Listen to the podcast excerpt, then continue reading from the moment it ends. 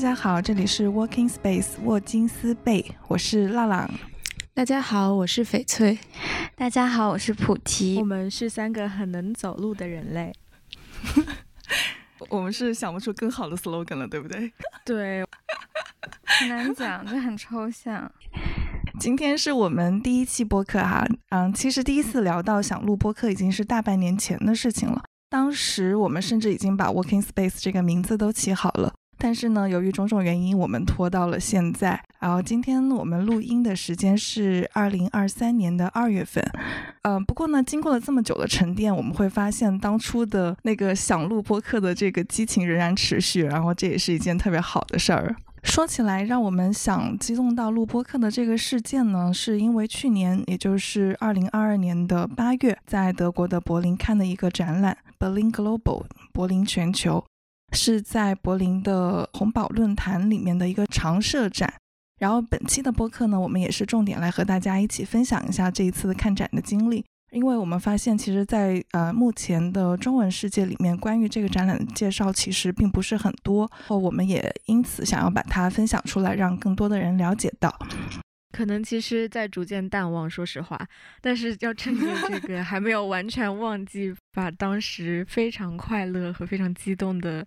一些感受要分享给大家。呃，其实刚刚已经提到了，这个展览的名字就叫做 Berlin Global，它其实是呃红宝论坛这个相当于是一个展览场所的一个常设展。红宝论坛这个名字其实就很特别，我觉得我们可以稍微的介绍一下。嗯，对，就红宝论坛，它是这个柏林 Global 的管体嘛。这个管体它原来是柏林的城市宫，曾经是普鲁士王国和德意志帝国的宫殿。在魏玛共和国时期，它已经它就成为了博物馆。在第三帝国统治时期，这个呃红宝论坛，也就是柏林城市宫前方的空地，成为纳粹集会的场所。而在二战的炮火中呢，整个建筑都遭到了损毁。嗯，在东德政府执政期间。这个建筑得到了重建，并且成为了东德人民议会的所在地。当下我们所看到的这个红毛论坛，也就是 Berlin Global 的所在地呢，它是经过2012年的重建工作而修建成的。嗯，这个博物馆的名字叫做论坛，其实是因为红宝论坛的管理方希望将它变成一个有别于传统博物馆的一个辩论场一样的空间，所以这一点是跟 Berlin Global 整个展览的定位和调性都非常非常契合的。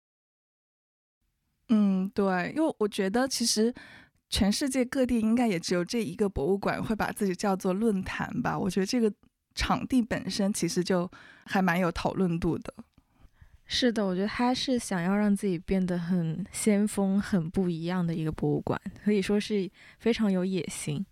包括我觉得这个展览本身，它的场地也非常有野心。整个展览占地四千平方米，而且一共分成了十一个章节，而且它其实涉及到了柏林的方方面面，所以相当于一个大的万花筒一样的展览。跟同类型的展览比起来，它还有一个非常有趣的地方，就是整个展览像一个巨大的心理游戏。我们看展的时候，每个人都被发送了一个手环，而且是一个很可爱的粉色的小饰品。我们带着这个饰品完成了整个的观展。在第零个展厅的时候，我们在一个非常具有未来感的大的空间里面输入自己的个人信息，比如说我们自己的名字、使用的语言以及自己对自己的认知。在这个机器上面，我们输入完了这些信息之后，才被引入了展览的第一个房间。所以它很像一个啊开放的实验室，我们并不知道这一切信息或者说我们所佩戴的这个小的感应的装置会对我们的看展体验有什么影响，而在这种未知中，也使我们更加愿意去较真的或者说认真的去投入在观展体验本身这件事情上。对这个展览，其实它最特别的一点，然后。也是最吸引我们的一点吧，我觉得是它的策展做得特别特别的好，然后它整个的展览像一个开放的实验室，或者也像一个游戏厅。然后我觉得这个展览里面值得说的地方太多了，希望我们能够在今天这么短短的一期内容里面，可以尽量多的去涵盖一些内容吧。嗯，首先的话呢，抛开它的内容来讲，我觉得它的策展做的特别好的一个地方是，它作为一个展览，真正的做到了让观众深度的参与到展览中来。这是我见过这个我们叫做 audience engagement，就是观众参与，我觉得是我目前看到做的最好的一个展览。就其实，我觉得一开始就我还特别奇怪，就进去的时候，我觉得为什么每个人都要发一个手环，然后粉粉的这样子戴在手上，然后我记得还是有工作人员帮你戴在手上这样子。后来就是进去之后，然后在机器上面把自己的信息输进去，输入我记得是输入自己的名字，还有啊选择语言，看你是用什么样子的语言。还有一个是可以去选择你是一个什么样子的人，我觉得那个地方还挺有意思的。然后就是选择了之后就激活这个手环，然后每个人会得到一个自己专属的声音。然后在后面整个的观展过程中，每个观众都会被问到许许多多的问题，比如说从一个展厅到另一个展厅的时候，它都会有两个，甚至是三个，有三个吗？我不记得，好像基本上都是两个的门洞，然后你会需要。从其中一个门洞去选择一个去去穿过去，然后这个门洞就代表你所回答的这个问题的答案。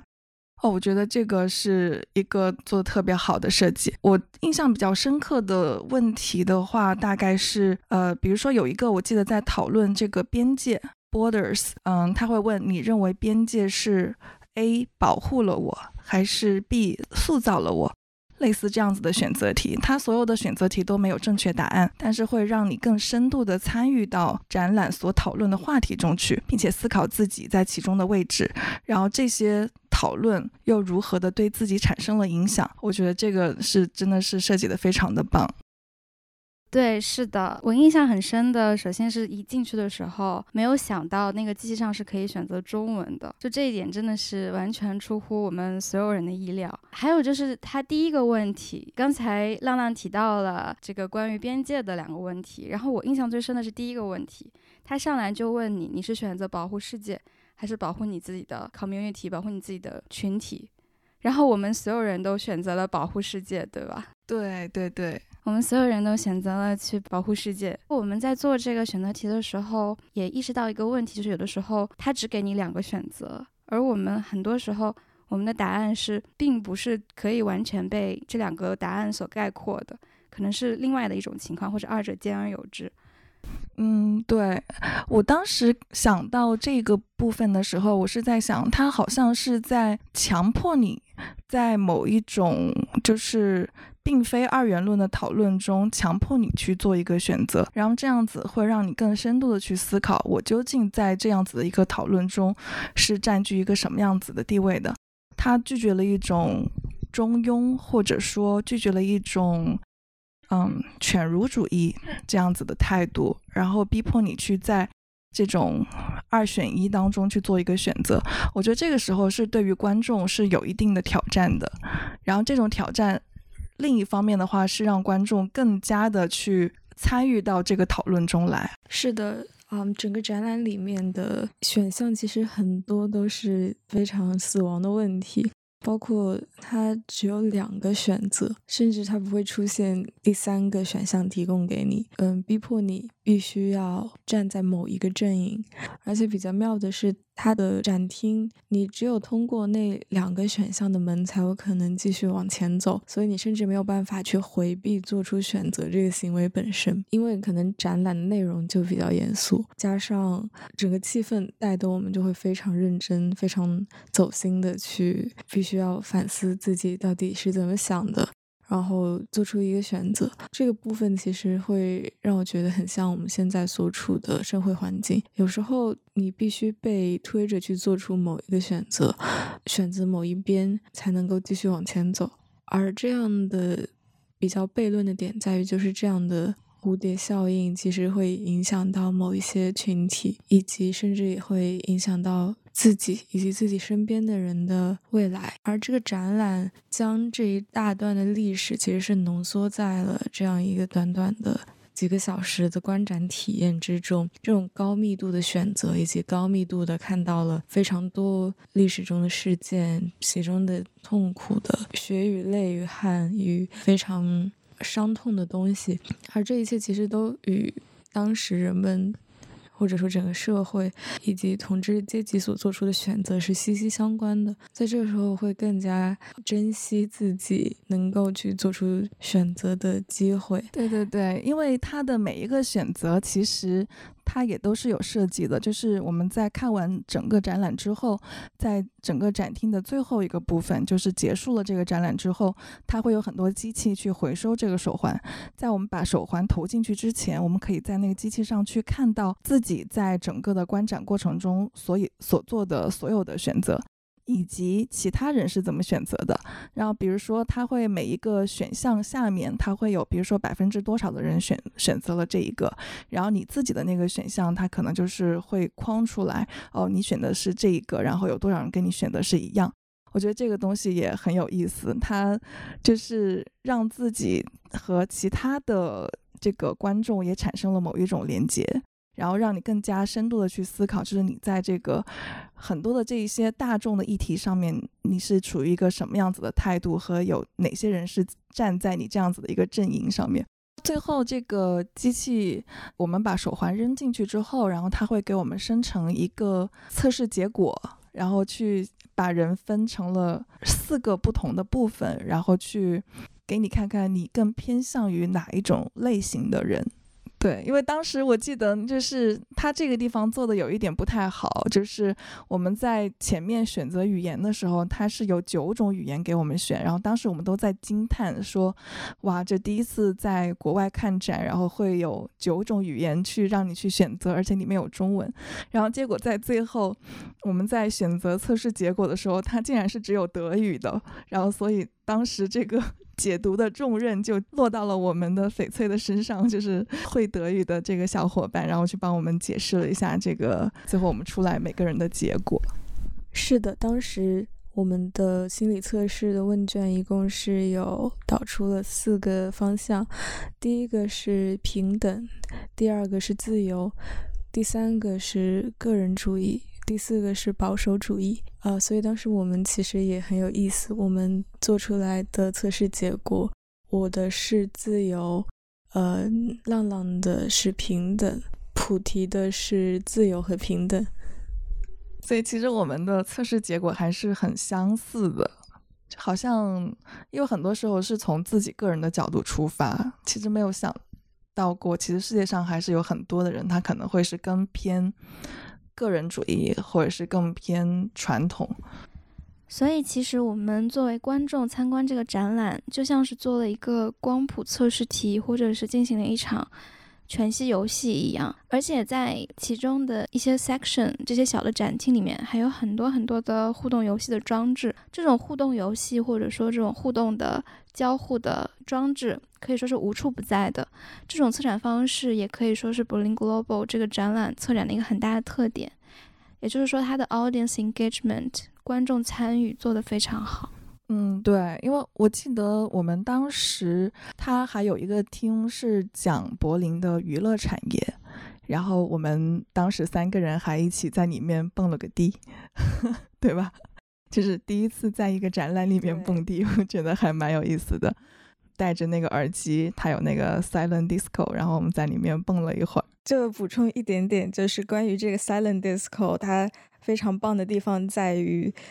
它给我们提供的耳机让我们这一个展厅具有了一个私密属性，而且并不会影响到其其他的展品，然后我们的体验其实是得到了最大化的展示。当进去的时候，就可以看到其他的观众在里面疯狂的舞动身体，但是你是听不到任何声音的。直到我们作为参与者去真的戴上耳机之后，发现天哪，这真的是一种巨大的释放，以及它的那个 disco 灯球和镜面的整个空间的设计，都让你只能看到自己还有身边的人，所以它是提供一个私密性极高并且体验性极强的一个空间。刚刚我忽然想到一点，然后我想要补充进来，是我不知道大家了不了解柏林的 techno，也就是蹦迪文化，这是在柏林非常出名的一个地下亚文化。而我们在柏林 Global 的展厅里面也蹦了这么一场 silence disco，一场无声的迪，虽然可能并不是 techno，但是你现在回想起来也会觉得嗯蛮奇妙的。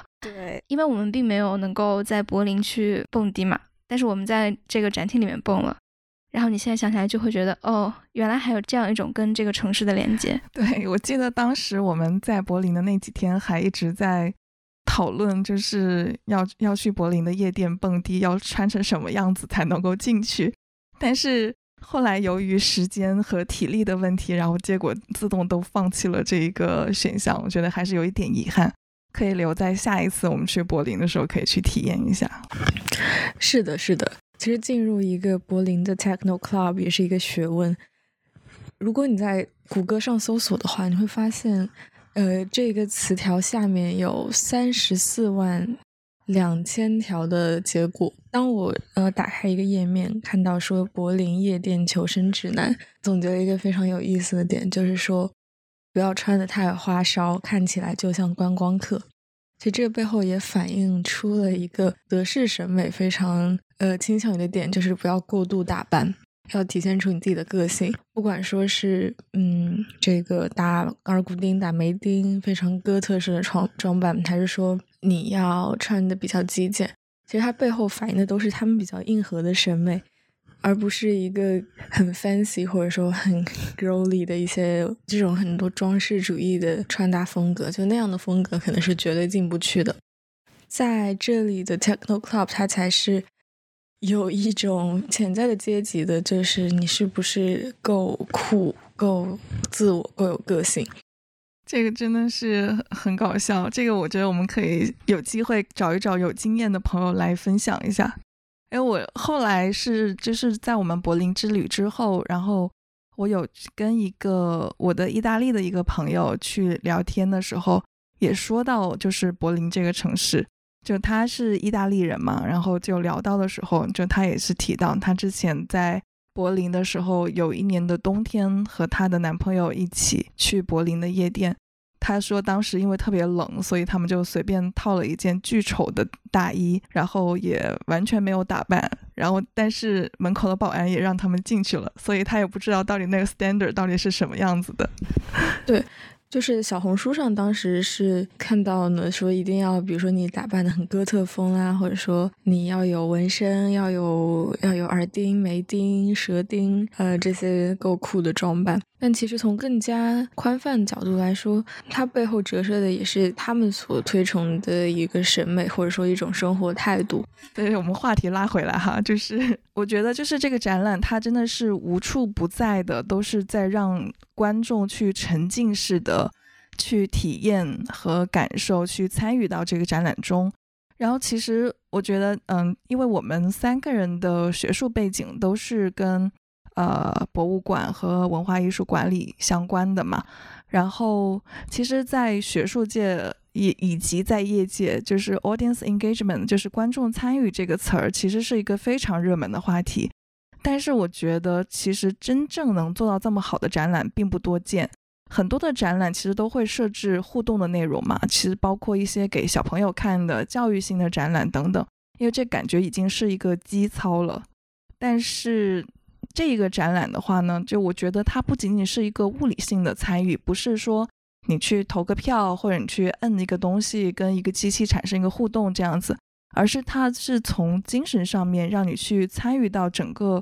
展览它所探讨的内容中来。我觉得这个东西是非常非常难得，而且做得非常的好的。这也是为什么我觉得我们三个可能当时在看展的时候也会，嗯，受到这么大的触动，然后一直念念不忘的一个很重要的原因吧。对，是的，而且它其实这种 audience engagement 不仅仅是互动环节，不仅仅是游戏上面的，它在整个展厅的叙事方式上面，因此我觉得是一种 methodology 方法论上面的，在方法论的层面上，它把这种 audience engagement 贯穿始终。我想说一个令我印象非常深刻的 section，当然也是与我们 working space 的雏形和初衷有关这个部分，它叫做 free space 自由空间。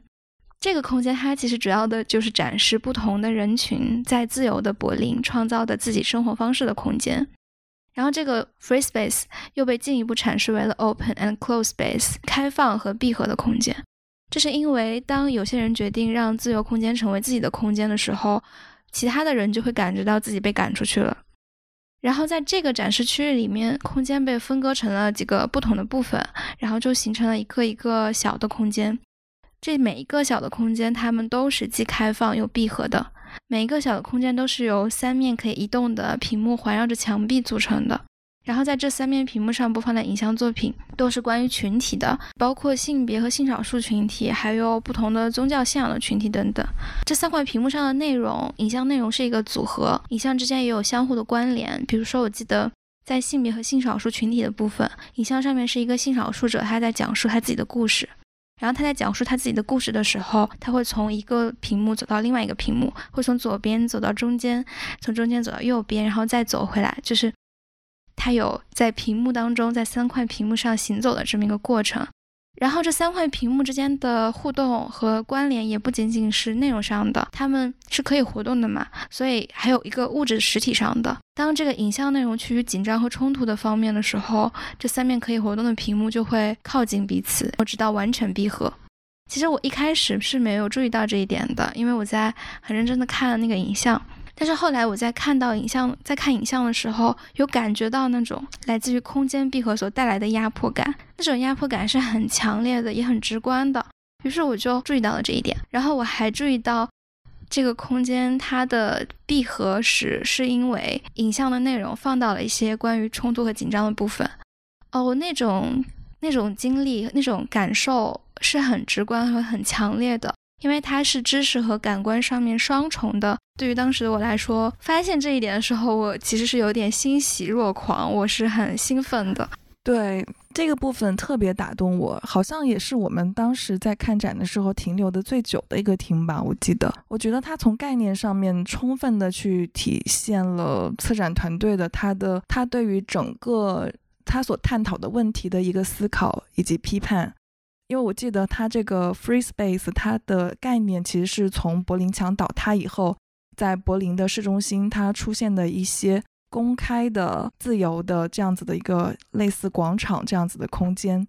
他提出的一个 free space 自由空间这样子的概念，然后他去提出，在这个自由的空间上面，然后所有的不同的团体，他都可以去进行表达，或者是。呃，组成不同的，每个人都有自由去组成不同的团体，但是呢，它自然而然的，当人很自由的去形成一个团体之后，这个团体本身它就具有了某种闭合性，然后从而去排斥掉嗯团体以外的部分。然后我觉得它这个跟一些柏林的这些小众的群体又去做了一个结合，像刚刚提到的这个性少性少数群体，还有后面的另外一个。嗯，墙里面他提到的是这个，呃，不同的宗教之间的冲突和包容。我觉得这些东西它都是一些很重要而且很大的一些议题。它能够把这个，嗯，整个展览的空间叙事，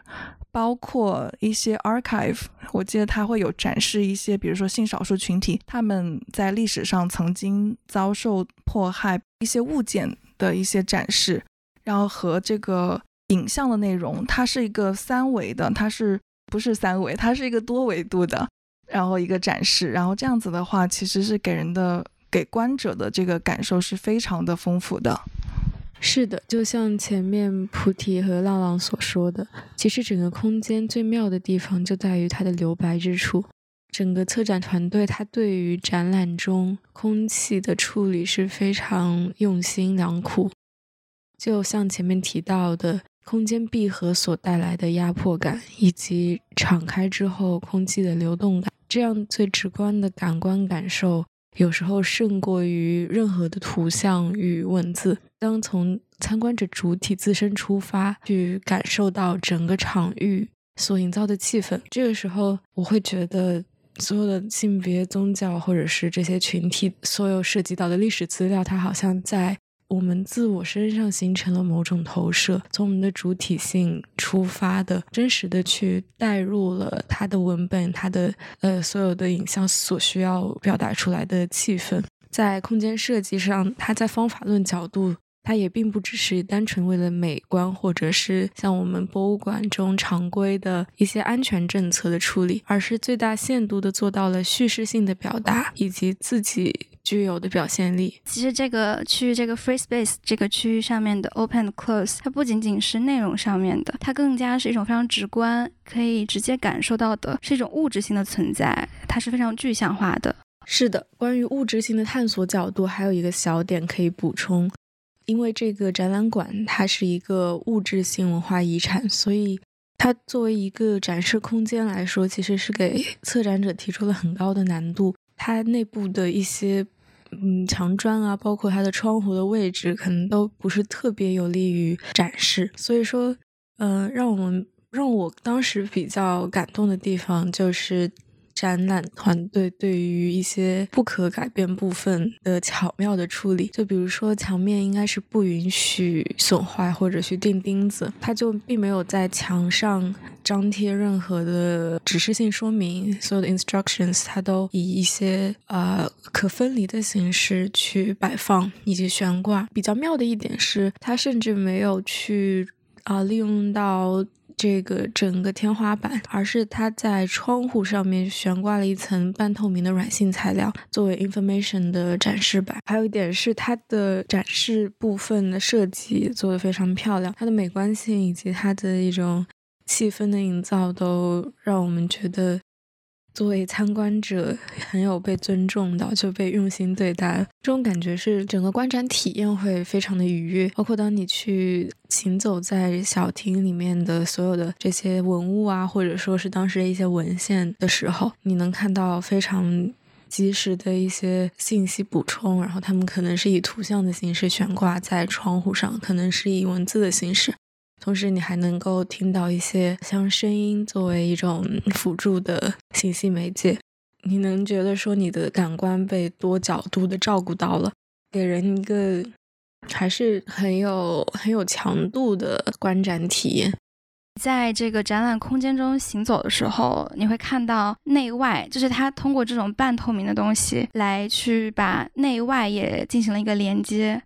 这一点也是很有意思的。对，其实我觉得我们之所以会在 Free Space 这个空间里面待那么久，就是因为它这个主题实在是非常的，或者说尽管其他部分没有强调这个主题，尽管它只是一个其中一个章节、一个板块的名字，但是它其实是贯穿始终的。就像前面说到的，我们这个节目之所以会存在，包括我们的名字，就是诞生在这个空间之内的。我们三个人当时是在这个空间里面边走边聊。然后我们就聊我们当时的思考，在这个展厅中被激发出来的一些思考。其实平时我自己就是一个会在行走的时候想很多很多事情的人。和朋友，比如说和翡翠在一起的时候，我们也会边走边聊我们很多的思考。所以我觉得这种碰撞是非常随机，也很有化学反应的。正好我当时是在写我上一个学位的毕业论文。然后我就想到，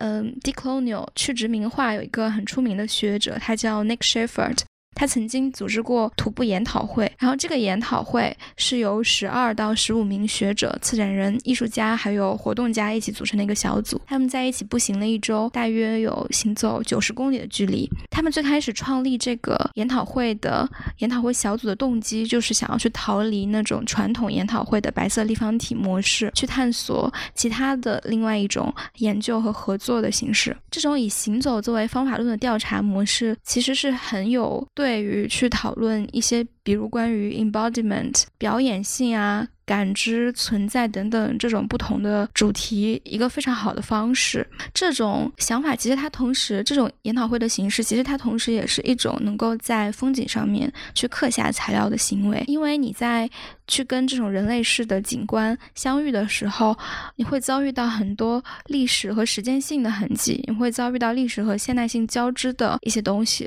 所以说。Nick Shefford 他会认为说，这种行走研讨会是打破所谓殖民知识系统的一个方式。正好我们也认为说，Blink Global 这个展览，它是跟传统意义上的这种白色立方体、白盒子美术馆，或者那种传统的收藏柜、珍奇柜式的博物馆的展示方式也是很不一样的。它是一种新的打破了边界，或者说打破了原来已有的一个形制的这种。对博物馆展示、艺术展示的一个探索，所以怎么说呢？就好像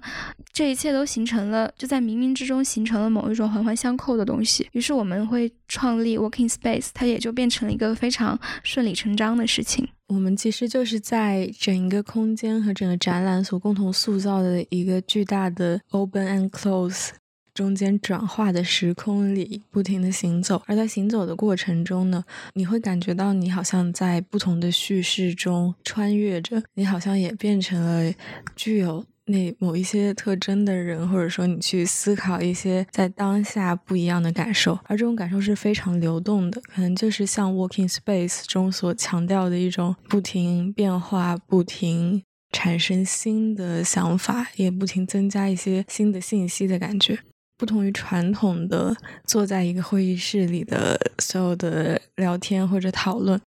，Walking 它就是一个。在流变中、游牧中，能够有所思考，或者说真实的因为周边的场域所改变而产生最直观的一种反应，这也是我们播客非常希望能够带给大家的一个点。所以在之后，我们也会在这方面做出更多、更直接的回应吧，就尝试说，比如说能够，嗯，不像现在这样安安静静的坐下来去录音。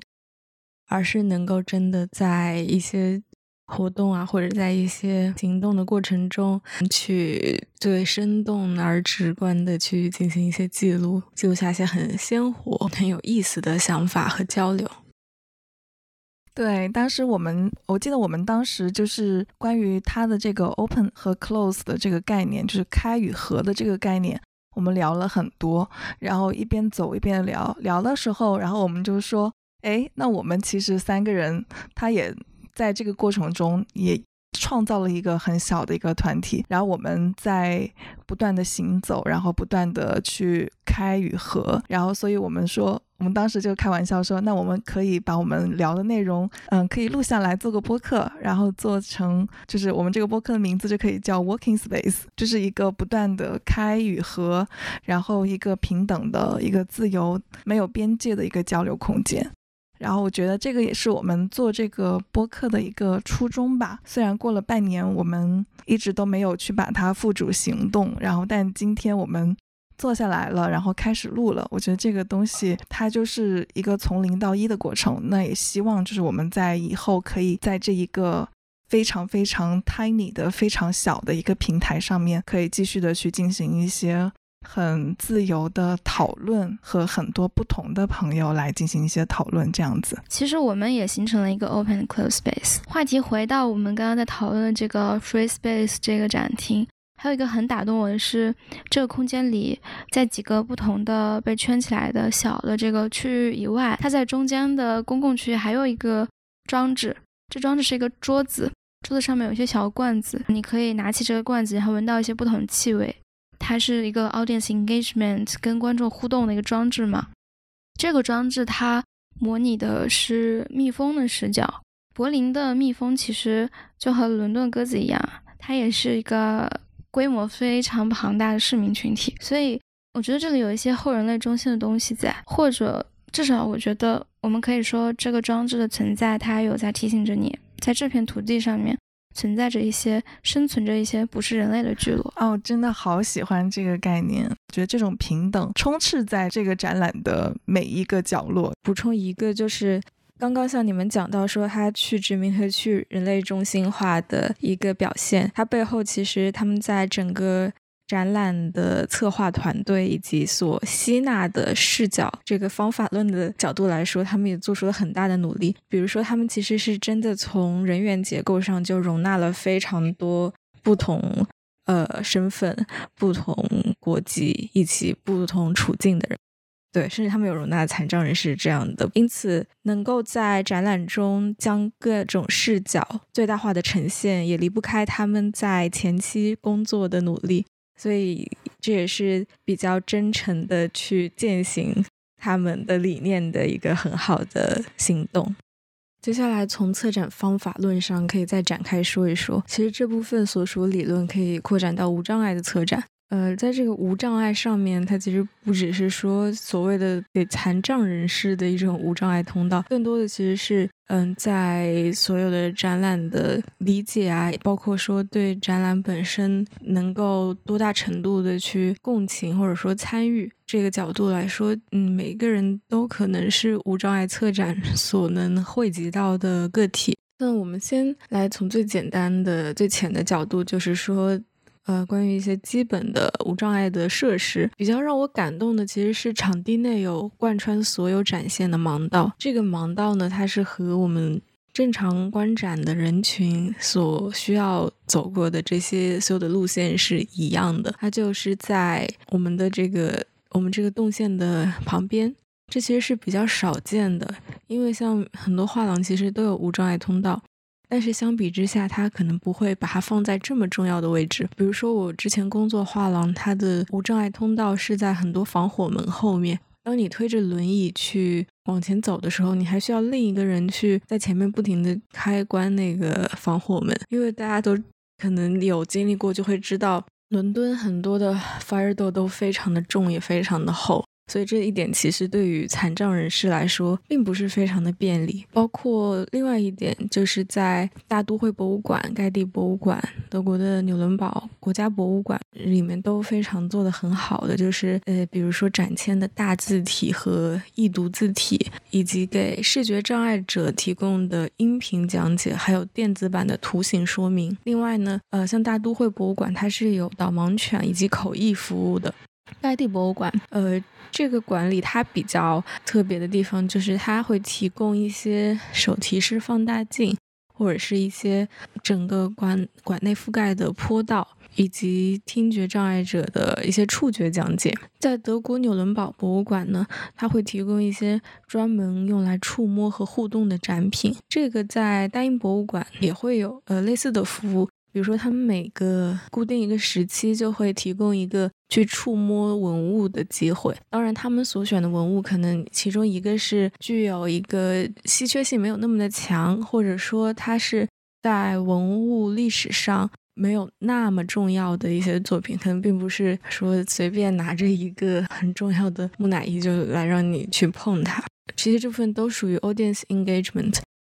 从更广义的角度来说呢，Bling Global 其实它也是呃给我们进行了多感官的服务吧。就像前面提到的说，有一种被用心对待，或者说会觉得它非常的考虑到观众的感受。这个可能应该是一种它整个贯穿整个展览的一个非常重要的原则呃，包括它的 inclusion 和 diversity，它的包容性和多样性，其中所涉及到的成员有来自。全球的成员，包括也有一些残障人士的加入，让展览的很多细节上都尽量的做到了平等包容。概括来说，呃，整个展览和空间，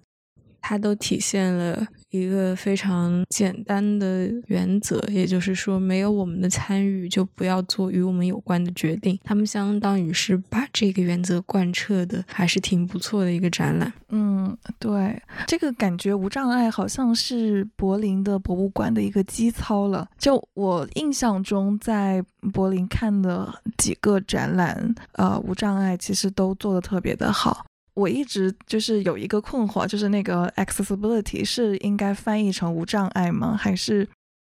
嗯怎么样？就是因为我自己个人觉得，其实它的概念可能比我们通常理解的无障碍好像要更广一些。就是它会从观众的角度的话，其实就是你如何能进入到它，如何没有任何障碍的去跟这个展览产生关系和互动。我觉得就像是我们前面所提到的，就是这个展览的策展方式，这个观众他从某一个门通过去，他在这个过程中他已经在跟展览进行交互了。我觉得这个也算是他的这个 accessibility 做得非常好的一个部分吧，就是他让观众特别的轻松的就去跟这个展览产生了一种互动。我说到这个，是因为我想起来，我去年底的时候，因为去年底我回国，然后在香港的 M Plus M 加美术馆，嗯，在那边看了一个他们的展览。然后他们的展览的结束的地方，因为它其实是一个很，嗯，就是它的馆藏嘛，主要是收藏的大量的架上绘画的作品。在这个展览结束的时候呢，它会有一个。可以让人去写一些东西，还是画一些东西，这么一些小台子。然后那些小台子呢，就是也是让观众去跟这个展览产生互动，就这个展览中唯一的产生互动的一个地方吧。但是它那个小台子呢，它是做了一个出来的一个小空间，然后是需要人脱鞋才进去，再去里面去进行写的。我当时就觉得这个东西，它就感觉形式大过于内容，而且它这个东西，它虽然是有一个互动，但它这个互动非常的对观众来说，它就是它的这个 accessibility 就做得非常的差，增加了我作为一个观众去跟它产生互动的这个成本。我需要去脱鞋，然后刚好我那天穿了一双非常不好脱的鞋，所以我就第一时间就放弃掉想要跟他去互动的这么一个想法。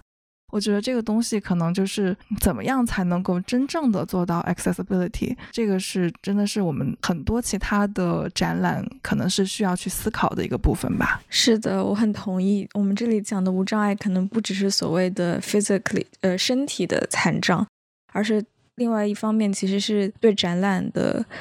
整个参与性，以及展览一切的可读性以及可进入性，都是包含在这样里面。嗯，对。而且我我记得，就是我们在去柏林之前，我们是去了卡塞尔的，就是文献展嘛，第十五届的文献展。当时。我记得他们那个 accessibility 也做的特别好，就是他给所有的呃这个来看展的观众都提供了两本展册，有一其中一本展册，它就是嗯就是它写的是 easy to read English，就是是比较简单的英文去进行描述的这么一个展册。然后另外的一本呢，可能就是正常的，可能是更加针对于业内人士或者是专家学者这样子的一本展册。我觉得这个东西它也更好的去做到了这个让普通的观众能够进入到艺术展这样子的一个一个一个设计和操作吧。所以我觉得这个地方它也是做的非常好。哎，我觉得关于文献展的部分，我们后面也可以展开来讲讲，也蛮有意思的。是的，是的，其实这。这几个案例都体现出一种巨大的同理心，可能就是我们作为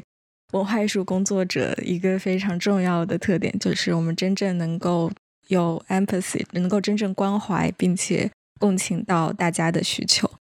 然后关于这部分的内容呢，有一个比较详细的描述，大家有兴趣可以看一看 Heather Pressman 和 Daniel Schultz 共同撰写的《艺术无障碍：具有实践性的博物馆无障碍指南》这本书。到时候我们也会放在播客的文本区域。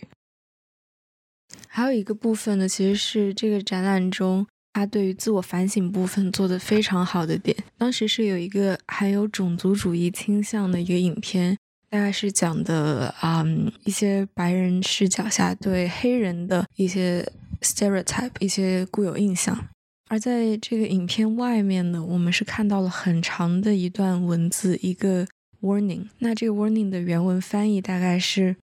有一些图像可能会对很多人造成心灵的创伤，或者是其他类型的伤害，并且也有可能加深观者无意识的种族主义倾向。所以，这个警告是为了避免观看者在不自愿或者未准备好的情况下观看此影片。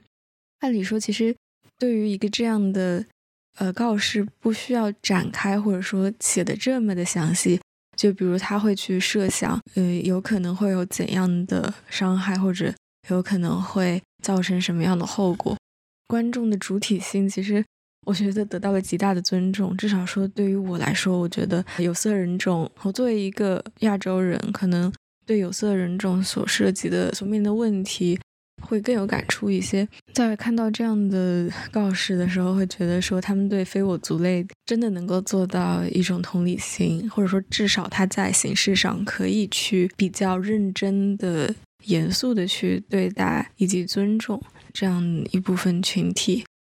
这个还是我觉得在我们之后的很多策展啊，包括很多相关的学术研究里，都需要更加意识到的问题。其实它可能所有的理论是非常详实也非常完备的，但是是否能够在真的实践中面面俱到，真的在实践中可以去不停的强调、不停的去反复提及这样的一些基本的原则？对，是的，其实 warning 这种提示。在伦敦的很多展览当中也可以见到，但基本上就我所见，基本上就只是一句一句话，非常简要的来提示你一下，哦，这个作品它可能存在某一种冒犯的风险。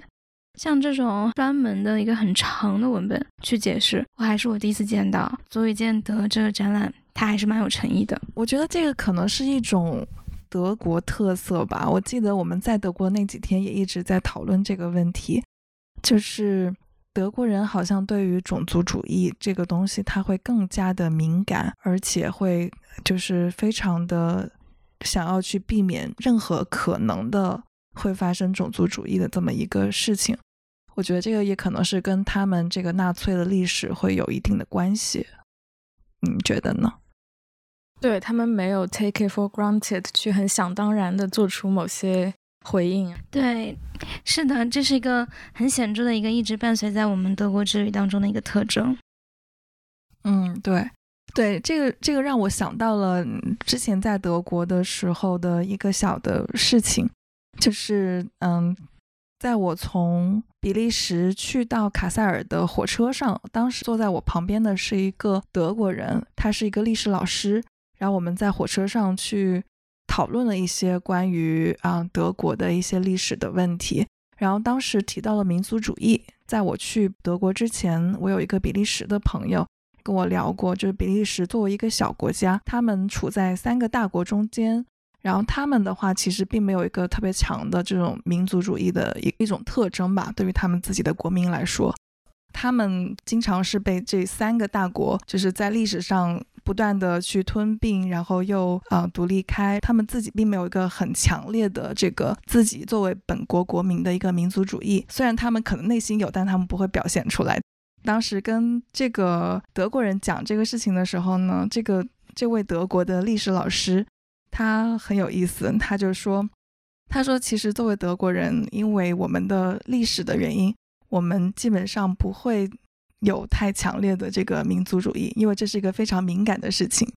后来就会发现，其实，在德国的那一段时间，不管是在卡塞尔还是在柏林，我们都很少能见到。这种象征民族主义的，比如说啊，德国的国旗。但是相反，我们在其他的老牌资本主义国家，比如说伦敦呀，或者是巴黎呀，这种你会看到他们会对自己的这个国家非常的自豪。嗯，比如说像英国国旗，真的是满街都是。所以我觉得这个东西还是一个很大的这个文化上面的一个不一样。我觉得这个也是有历史原因的，可能也是因为这样子的原因，所以造就了。嗯，德国就是就我们在这个展览里面所看到的，他们许许多多的一些自我反省，还有包括就是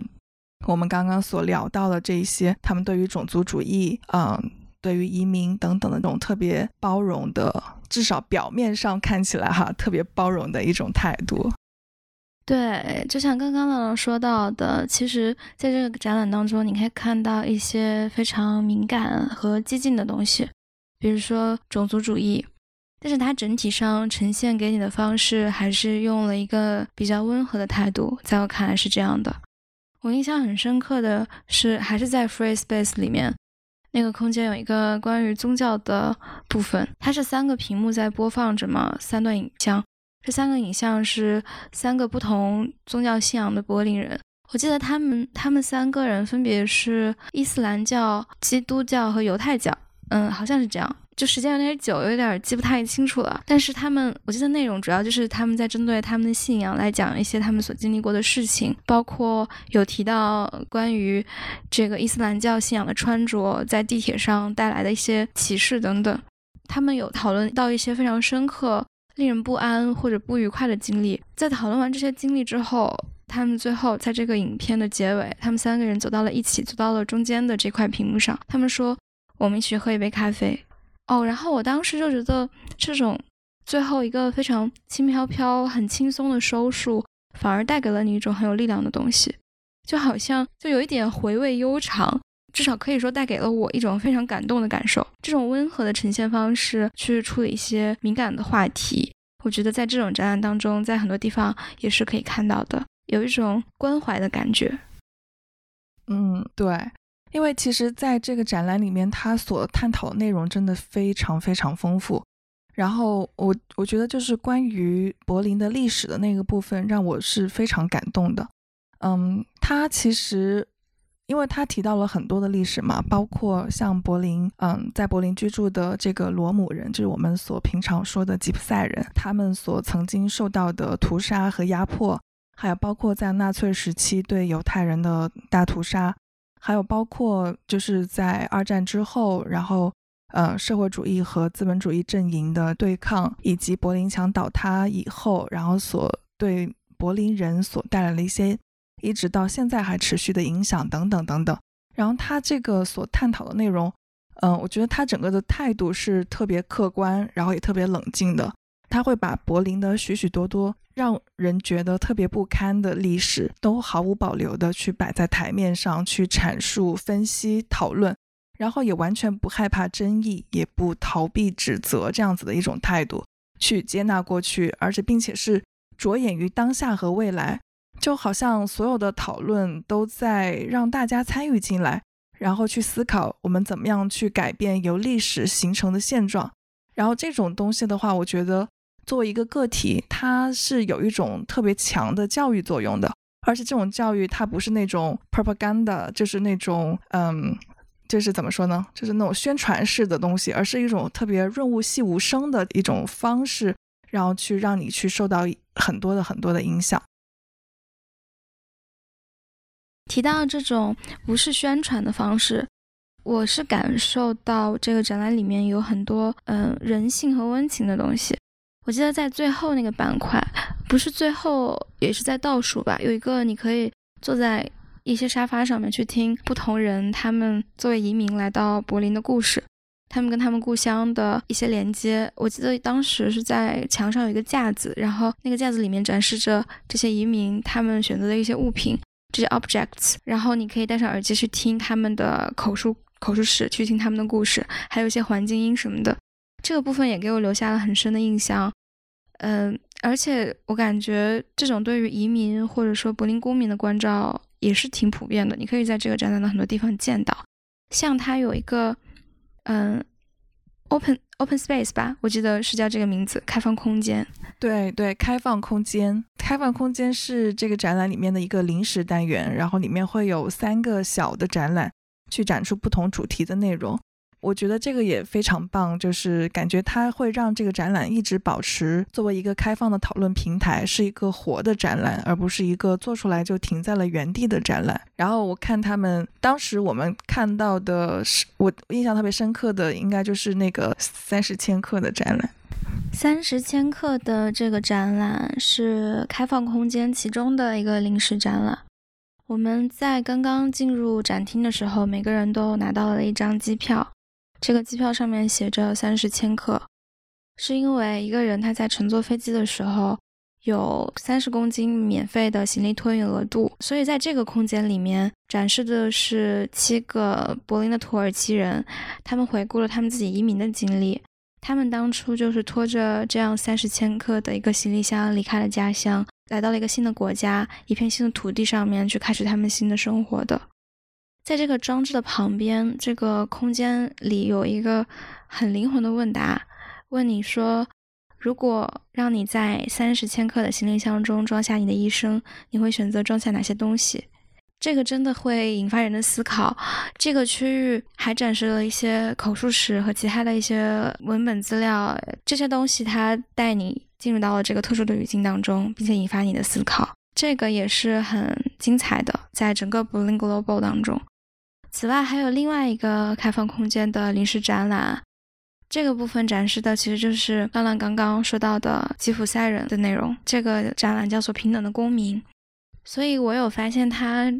Berlin Global 这个展览花了很多的笔墨，去把它的内容放在了对于公民还有居民的多样性以及公民权利的书写上面，强调一种对于平等的关照。强调这种公民的 diversity，还有公民权利的平等，这也是让我感觉很受触动的。对，就很有关怀。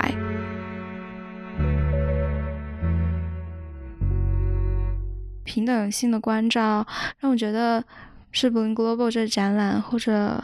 柏林的整个文学、文化艺术界一以贯之的态度。他们会对一些可能。不那么好的、不那么体面的东西，他们不去掩饰，他们不会去遮盖，不会去掩盖，而是一种非常坦诚和赤裸的态度去接受，去对自我进行反省，以及接受一些来自外界的批评。我觉得这个态度是很好的，而且我们在观展的时候也发现，有一个怎么说，有一个名叫过去的幽灵，它一直笼罩在柏林的上空。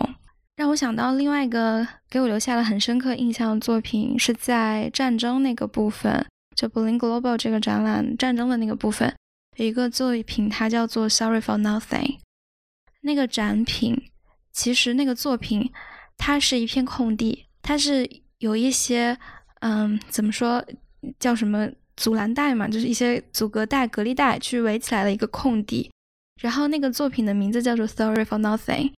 这片空地上面曾经有一个表演，表演是有艺术家在这个空间放了几个木箱子，然后正当观众以为要从中拿出一些 objects 去展示的时候，发现了这里面其实什么都没有。我后来去查了一些资料，艺术家自己本人说，他其实是希望用这种看不见的东西来指出一种差距，他就是想要通过这样的一个表演来去邀请观众来进行自我反思。通过去展示一个看不见的物体，去引起人们对于德国历史知识空白的关注，所以他其实是在用这种 nothing 展示了一个幽灵。这里可能会嗯扯一点别的，让我想到德里达的幽灵学，就就他所表达的这种差距。德里达的幽灵学其实就是在讲一种可以被感觉的超感觉之物，一种缺席，一种不在场的在场。这种东西它是一直笼罩在这里，一直笼罩在对象上面的。以及还有一个很重要的概念是德里达的概念，是演绎，就是空间上的意和时间上的言。它其实就是指代的什么也不是，或者一切的东西都是这些。这些就是我可以可能可以解释为什么 Sorry for Nothing，尽管它空无一物，但它仍然带给我一种震撼感的原因。我可以在 Sorry for Nothing 这个作品这个 Nothing 里面看到的就是这种特殊的在场关系。就好像我觉得，我觉得其实这里的这个幽灵，它不仅仅是作为呃可能纳粹和殖民背景的德国的这种对于过去的历史的一个反思的呈现，它可能更多是在讲围绕着历史本身所产生的一切空白的东西，一切被隐藏在历史洪流边边角角当中的东西，没有被书写的东西，等等等等。可能我可以说，它是没有办法。完全用语言来概括的，所以就只能是这个 nothing，在这个在这个不在场的在场里面，但这种缺席的力量其实是很庞大、很有震撼感的。是的，其实，在整个观展的过程中，我们也很多次的能够感受到这种切肤之痛，而这种痛觉可能正是啊，策展者所营造的一切的气氛，包括他的叙事，最能够打动我们的。它并不是一个非常中庸，或者说。是一个妥协而产生的展览，它在很多的设计上都让我会想到韩裔德国哲学家韩炳哲他在最新的一本小书《妥协社会》里的观点。我这里读一下其中有一段说的很不错的小的引用。政治安守在一个妥协区域，失去一切生机与活力，别无选择，成为一剂政治止痛药。弥漫的中庸之气，治标而不治本。人们不再争辩，不再奋力寻求更好的理据，一种后民主蔓延开来。这是一种妥协的民主。而在展厅中，他也是将这种痛苦最大化的带给了我们。嗯，这部分比较有意思的是。浪浪他在展厅里，甚至就是因为这样的触动流下了眼泪。浪浪可以来说一说你当时具体的心情吗？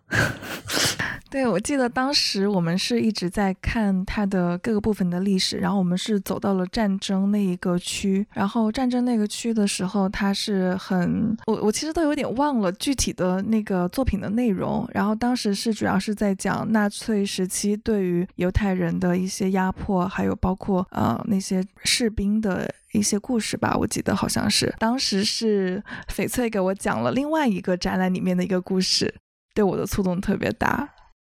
是这个伦敦的那一个展，对吗？翡翠，你说一下。是的，当时我们讨论到这一个部分，其实是正好在纳粹历史区域的一个展厅。我当时是想到了之前在伦敦帝国战争博物馆看到的一个犹太人相关的特展，呃，有一个非常。让我难忘的分享，当时在展厅里就有讲给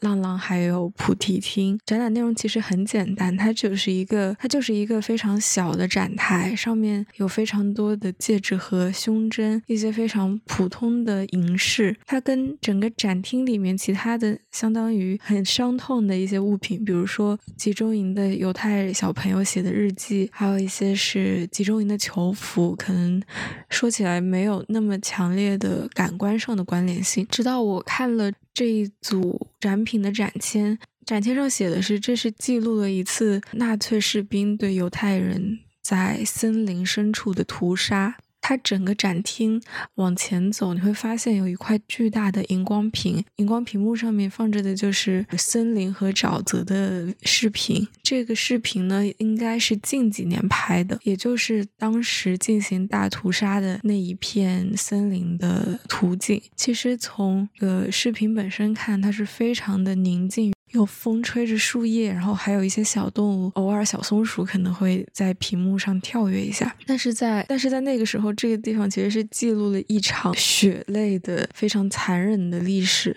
在这些犹太人他们被射杀的时候，他们奋力的把对自己来说最有意义的物品都是用力的向远处抛。呃，其中有胸针，有戒指。这些东西都落在了远处的沼泽和草丛里，在很多年后，其实是被当地的居民路过，然后捡起来，研究者才开始重新去研究这一片森林和背后的历史。当这种跨越时空的对话被铺陈在我们的眼前的时候，其实是非常震撼的。可能至少在那个场域场域里面，你感受到了一种冲突性。这些故事所蕴含的巨大能量，它只是集中在一个。很小很小的物件上，在那个部分，可能本来就是呃有被这个策展人和现场的展示所营造出来的气氛感染到，然后听到当时翡翠在现场又给我讲了这样子一个故事的时候，就有一种突然之间被击中的感觉，然后有一种特别强烈的，就是个人在历史的洪流中的那种微不足道和无能为力，然后那种无力感和一种。就是特别复杂的情绪，所以就忍不住当时泪流满面。这种力量会让我想到波伏娃的一小句描述，这句描述是他在一本小说《人都是要死的》里面讲到的。这块比任何记忆更要古老的原野，总有一天是要消失的，一个静止不动的永恒，其中可能也有他的一份，但是霎时间。世界仅是一连串瞬息即逝的图像，而他的手是空的。哎呀，说到这个，突然间有点沉重，怎么回事？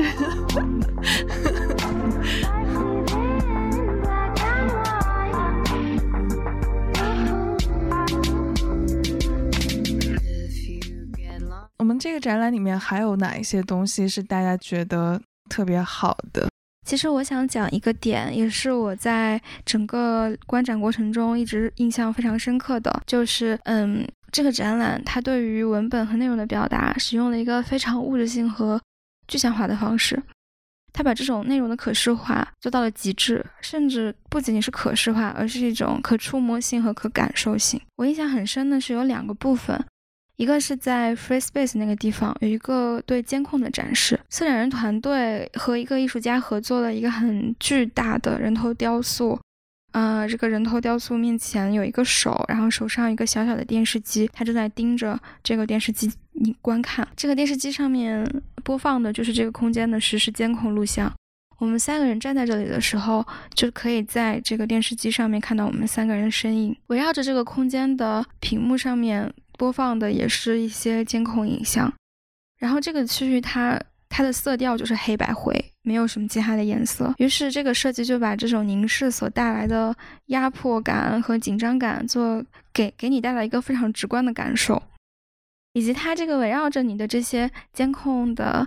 呃影像，其实是很容易让你联想到福克和边沁的所谓环形监狱的这么一个概念。然后我们也就会想到，原来我们当下生活的这个时代，我们的生活很大程度上就是处于一个总是在暴露、总是被凝视的情况之下的。嗯，第二个部分是在时尚那个部分。嗯，在 Bling Global 的时尚的这个区域的展示里面，它选择的展示和呈现方式是使用了一个环形的这样一个空间，然后它是有内外两侧的。外面这一侧是一些非常。明亮洁净的橱窗。然后我记得德国的一些艺术大学的大学生，他们搜集了一些资料，联合创作的这个作品是关于德国呃时尚流行的一些服装的橱窗的展示。而在内部的那一侧，它的整体的空间都使用了一个很黑暗的一个灯光，很昏暗的灯光。然后展示的颜色也是使用了一些深色，展示了一些。比较旧的破的这种布料，还有一些文本和影像资料。我还记得这里有提到二零一二年十一月二十五日的那次孟加拉制衣厂的火灾。这个火灾其实还是挺出名的，在人类学和社会学等等一些相关的研究领域。这个火灾它造成了。至少有一百二十一位遇难者，然后这个工厂是一个制衣工厂，它是为了全球的一些顶级零售商生产服装的，包括沃尔玛、CNA。但是在这个事件发生之后，这些公司当时有声称，他们其实不知道这个制衣厂正在为他们生产服装。所以这个事件当时之之所以会引起很大的讨论和关注，其实在于它一定程度上有反映出全球服装品牌。执行实际订单的工厂以及保护工人的监督和安全措施体系之间存在着某种脱节。我想，我们可能大部分人就不知道这个事情，但它其实是很出名的。我觉得我们其实需要去思考的是，我们平时习以为常的这种光鲜亮丽的、明亮的快时尚和服装工业非常闪亮、非常明亮、干净、洁净的橱窗背后。其实有很多不为人知的东西，而这些东西它们其实就是连在一起的，它们是密不可分的，就像拉图尔所说的这种网络一样，它们像一张网遍布在这个世界上，就是这种全球性是值得我们去思考的。其实我们之前在卡塞尔文献展上面也看到了一个，也是在讲全球的服装产业。资本主义市场的博弈，在这个博弈当中，第一世界与第三世界之间的矛盾和冲突的作品，那个作品也很好，也令人印象深刻。我想，可能等回头我们有机会去聊卡塞尔文献展的时候，再去详细的展开这个讨论吧。所以，其实我自己的思考是，这种对于内容的一种具象的表达。在我看来，就是展览之所以存在的一个意义，因为我们大家都知道嘛，博物馆它其实是有公共教育职能的，但是它不同于书本学习或者说是课堂教育的一个很大原因，我觉得就在于此，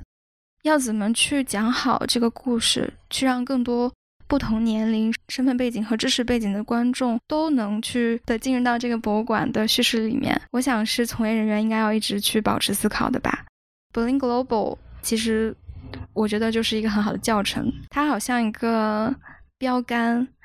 嗯，一个标兵。它的策展方式其实就是引领着观众走入一本书里，并且让你在翻阅这本书的同时，一直保持思考，因为它有设置各种不同的问题嘛，还有一些文字等等都会引发你的思考。嗯，这一点是做的非常好的。是的，刚刚菩提分享的关于这个时尚行业的一些阴暗面，其实也让我想到了最近我朋友给我分享的一篇关于 Chat GPT 的文章的讨论。这个话题最近也是非常的火热，在不管是微博热搜，还是像 ins 还有推特上面，都超级流量的话题。而我，嗯，昨天阅读的那篇文章呢，叫做 Chat GPT 的政治正确是怎么喂出来的？然后它“喂”这个字就很妙。我们看到了 Chat GPT，它带给我们的非常多有意思的回答。那背后它整个它整个软件或者它整个系统的运行模式是非常庞大的。而有一个可能我们会忽略的点，就是 OpenAI，也就是 ChatGPT 背后的公司，他们曾经在肯尼亚以低于两美元的时薪去雇佣信息清洁工人。而这些信息清洁工人所做的事情呢，就有点类似于我们国家也会有网络监管，他们会去监管一些，比如说涉及到暴力、色情的图片，然后把它们删掉。而这些信息清洁工人在 Chat GPT 背后所做的努力也是有类似的部分，他们主要负责做信息纠偏的工作，以筛选有害的信息，让 Chat GPT 变得不那么有害，包括在一些政治立场以及一些所有主观。的政治偏见上面，都做出了一些的人为的调整，所以其实我们可以感受到在。巨大镁光灯背后，这些肯尼亚廉价劳工，他们接受到的可能包含着在互联网深处最恶毒的。种族歧视的言论，或者是令人作呕的性暴力的内容，也有可能是非常非常让人难以忘怀的恐怖袭击的照片。啊，文章中有提到说，这些信息清洁工人很多都患上了比较严重的精神问题，类似于一些创伤或者 PTSD。其实这种非常低廉的工作已经严重的影响到他们的身心健康，甚至是没有办法用他们所得到的报酬去呃进行治疗的一些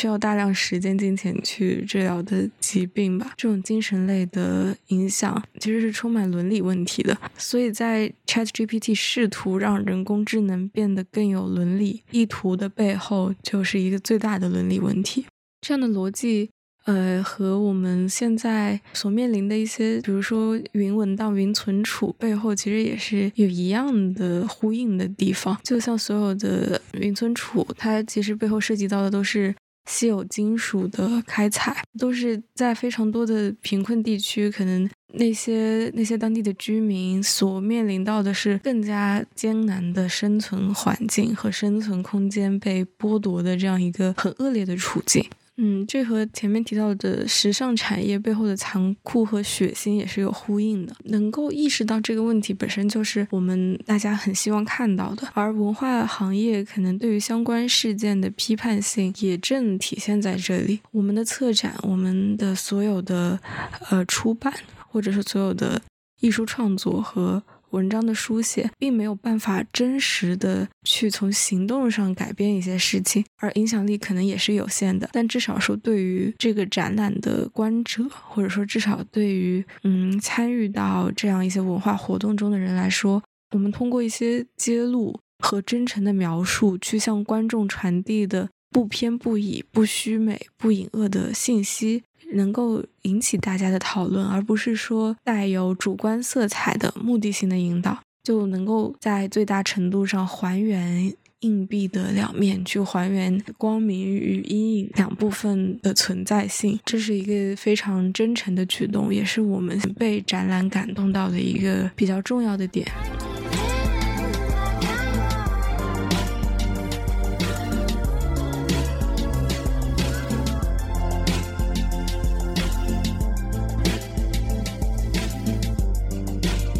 对，我觉得这个可能就是这个展览它的它的批判性，其实也是一直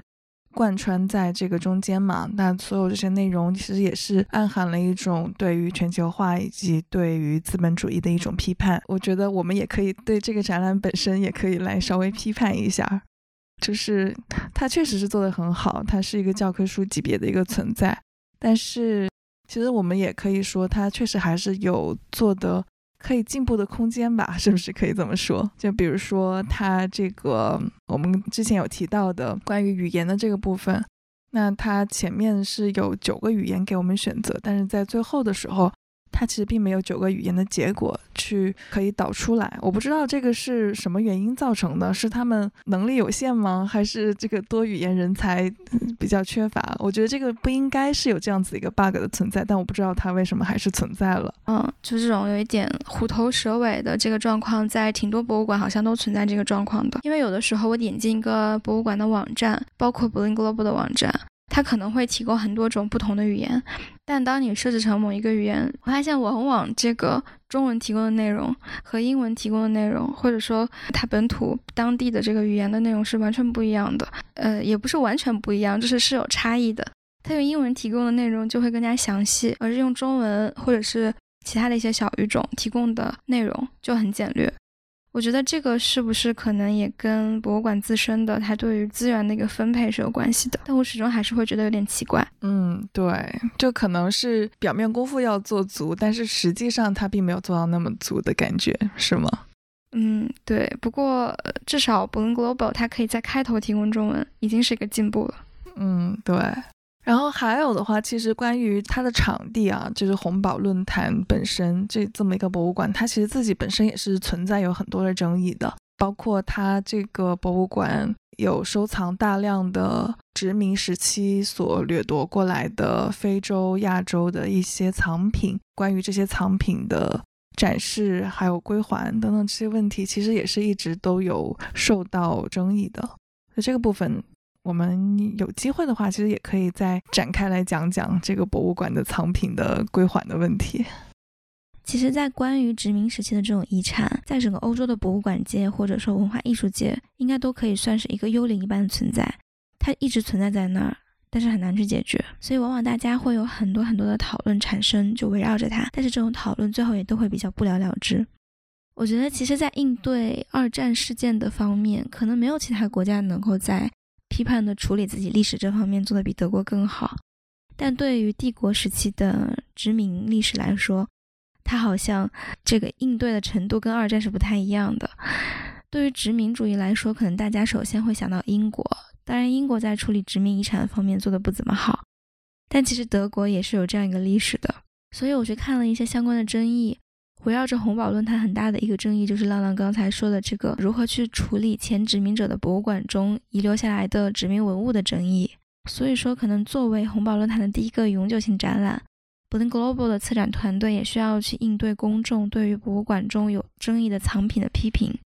特别是可能对于 b l i n Global 来说，因为它是一个试图去回应和思考在柏林叙事当中后殖民主义、后冷战时期和全球主义相关的问题的一个展览，所以这个问题可能它就是没有办法去避免的。前面提到的 Sorry for Nothing 这个作品，它的艺术家其实也表达了一个这样的愿景。这个作品也有提到关于去殖民或者说后殖民叙事的一些一些东西、一些方面。他这个作品也包括了对于 Blind Global 展览自身的一些反省。所以我就是在想，会不会这个作品之所以能够入选，某种意义上也代表了展览自身、策展方、策展团队自己对于自己的一种思考。因为相关的这种问题可能暂时没有办法得到一个完美的解决，会牵扯出很多比较复杂的各方关系。但我觉得是不是？这个作品已经表明，他们已经有了一个这样的思考和一种态度。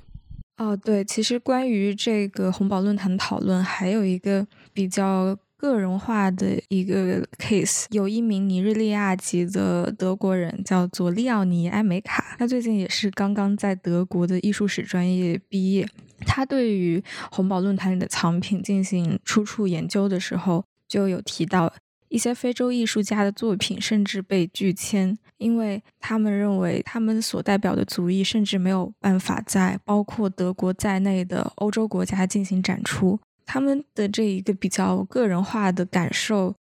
可以被概括为：似乎世界上每一个人都可以进入世界性的博物馆，但在这件事情上。他并没有得到真正的体现，所以他认为说，德国在正在将自己重新定义化为一个国际化开放的国家的时候，却做出了一个非常有悖自己理念的事情。或许这也是红宝论坛现在将自己放置在了一个冲突的浪尖上，一部分程度上也是允许来自冲突地区、战争地区和所有有历史遗留问题地区的人的质疑。这个部分正是“论坛”这两个字所代表的一种讨论、一种对抗，或者允许新的叙事发生的可能性。嗯，最开始的时候，策展那个展言他就一直在说，他们想要去呈现不只是一种视角的，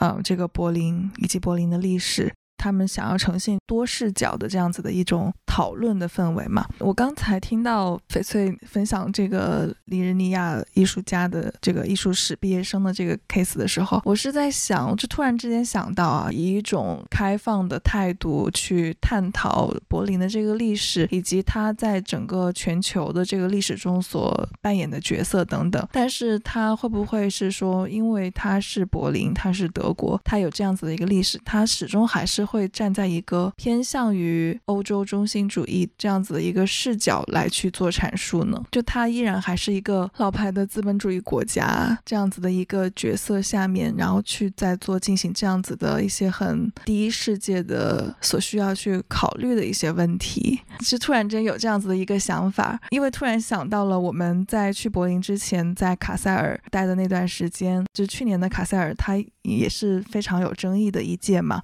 就刚好他的这个视角和我们在柏林看到的这个视角，其实其实是形成了一个非常好的呼应，而且很有意思的一个对比吧，我觉得。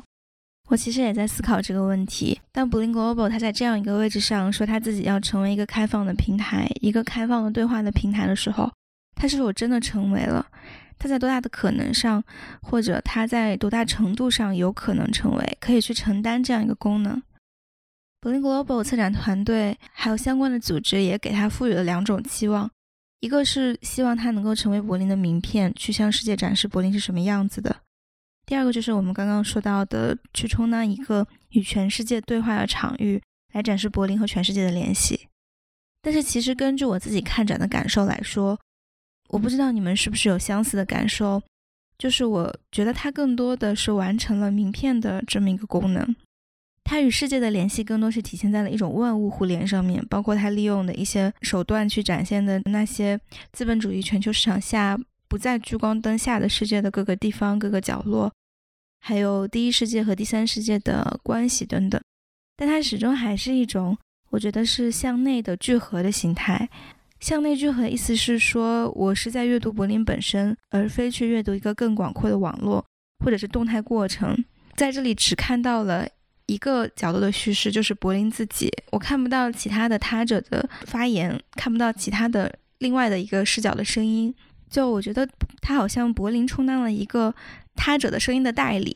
所以关于柏林 Global 是不是能够承担起对话的平台的这个职能，我觉得还是蛮引人深思的。就是话说回来哈，就是它作为一个名片本身的话，确实它是做的非常成功的。我觉得这一次是我第一次去柏林嘛，然后刚到柏林的那那天晚上，我跟翡翠说：“我说天哪，为什么柏林这么土？” 对，柏林给我的第一印象就是天哪，好土呀！因为它有很多就是东德时期留下来的那种前苏联的那种风格的建筑吧，然后还有就是它的那个 fashion 和呃，像英国、美国就就是那个巴黎的那种，它的那个橱窗也非常的不一样，所以当时的第一感觉就是柏林有一种土土的感觉。但是第二天看完这一个展之后，就是对柏林大为改观。而且对于他们那种完全不一样的那种时尚的 style 吧，就是也非常的接纳，就是它就整个呈现出一种特别亚的一种气质，然后这个展览就把这种很亚的这种气质也很好的诠释了出来，我觉得，所以整个展览我觉得还是总体上来说还是非常成功的。是啊，没错，我眼中柏林本身就是气质杂糅的一个城市，它有古典主义的，然后有东德式美学，还有现代资本主义这种时尚。就像浪浪说的，这个展览它也是把这些都很好的结合在一起。而且我觉得 Blink Global 很神奇的一点就是，它既没有把亚文化的这个亚去突出的表现，它也没有把亚文化并入到主流叙事当中，它呈现出一个万花筒的状态。我觉得这点也蛮难得的，因为在这里你并不会感觉到某一种很强的主流叙事。不过其实话又说回来，如果非要说有一种主流叙事，存在的话，或者说有一种价值观存在在这个展览当中的话，其实就是西方的这种价值观，包括环保、diversity，还有所谓的 decolonial，包括说这种亚文化和大众文化的万花齐放的状态，我觉得它都是现在西方所谓的这种政治正确的一部分。但有的时候，我们可能会觉得西方国家身为一个具有殖民背景、有殖民前身的这么一个存在。然后在现在却喊着 Deconio 作为一种政治正确，有的时候我们会觉得有点虚伪。Blink Global 这个展览可贵的一点是，我们可能并没有觉得它是很虚伪的，没有这种直观的感受。反而我们觉得它是相对而言比较真诚的。嗯，对，我记得当时看完展之后，我发了个朋友圈，我说柏林的亚逼气质比起来，就是伦敦和巴黎的精致就显得很傲慢又虚伪。我觉得它确实是做到了一种特别真诚的感觉。相比之下的话，像巴黎啊、伦敦这样子的同类别级别的大城市吧，就会给人一种更精致但也更虚伪的，带着那种资本主义式的傲慢的感觉。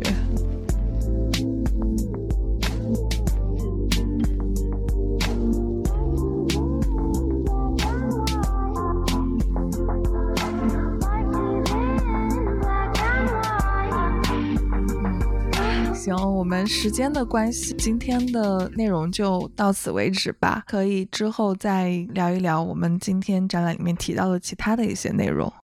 行，那我们就先到此为止吧。感谢大家，如果能听到这里的话，那就真的很不容易了。是的，是的，我也觉得。好的，那我们下次见，拜拜，拜拜，拜拜。